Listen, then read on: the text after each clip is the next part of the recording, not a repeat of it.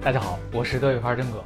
我们在一开始学德语的时候，学习字母啊、打招呼啊、发音呐、针对不同的场景都学了一些表达。但是学了一段时间之后，总感觉自己的水平跟不上这教材的难度，自由表达的那些东西好像还也没啥变化，跟一开始一样。那么不少的朋友他会经历一段莫名其妙的沉默期啊，死活不想开口说德语。今天我们就分析一下，让大家安度沉默期。我觉得不愿开口大体有三种情况：第一，怕说错，这一类人是完美主义，他们希望开口就是正确的发音、正确的句子；第二类，不屑于说的人。哎呀，有的朋友心里门儿清啊，觉得我这也知道，就是懒得说啊，不屑于说。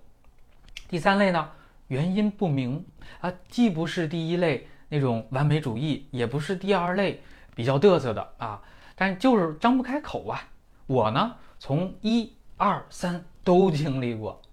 嗯，首先呢，我要说一下，我是处女座。哎，别走啊！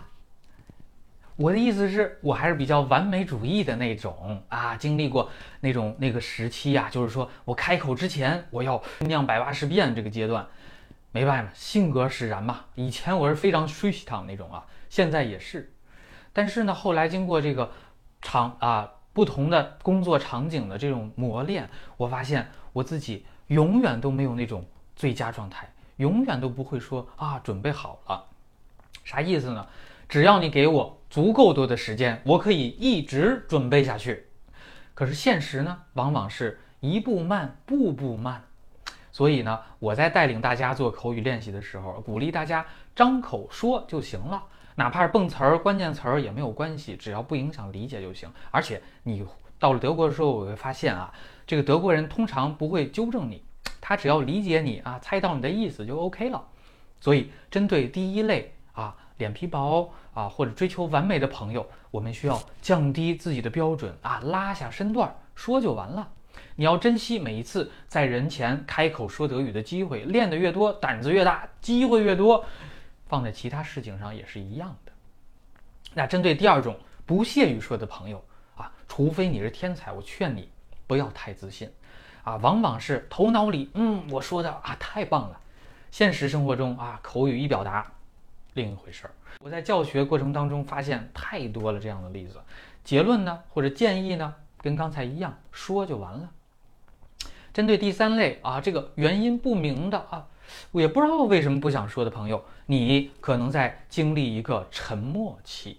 那么我上大学的时候，有一段时间状态就是这样啊，这老师让我们就某个话题聊一聊啊，谈观点，两个人讨论之类的，我就是不想开口。感觉自己的嘴巴，需要用钳子才能撬开啊！哦，那个难呐。如果你也处于这个阶段，不要焦急，毕竟这是我们的必经的一个生理的阶段啊，还是要科学对待。但是这不是不练习的理由啊，特别是这个成人和小孩学习，嗯，这个语言是有很大差别的。我们作为成人，没有外语环境啊，没有说德语的爸爸妈妈、爷爷奶奶在你的周围呀。啊小心你沉默着，沉默沉默就没有后文了。所以呢，你要知道战略上这个沉默期是正常的，但是战术上一定要多听、多朗读、多复述。只有保证听力的输入，哎，用朗读这个比较机械而简单的方法去入手，尝试着去复述，最终才有可能度过沉默期。好了，以上就是今天内容，欢迎关注微信公众号德语范儿 V，也转发给你的朋友。咱们下期再见，Cheers。